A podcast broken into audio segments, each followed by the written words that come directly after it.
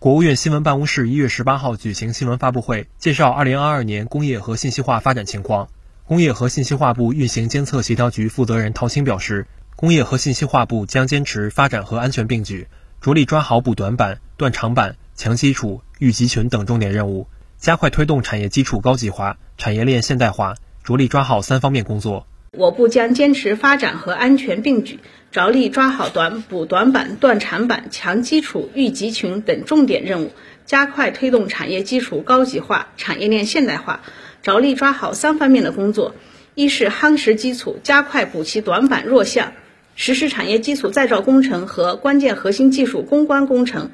提升产业体系的自主可控和安全可靠水平，鼓励产业链龙头骨干企业与上下游中小企业在技术攻关、生产验证、标准制定等方面加强合作，提高产业链协同创新和融通发展水平。二是巩固优势，构建新的增长引擎，在重点优势领域积极锻造长板，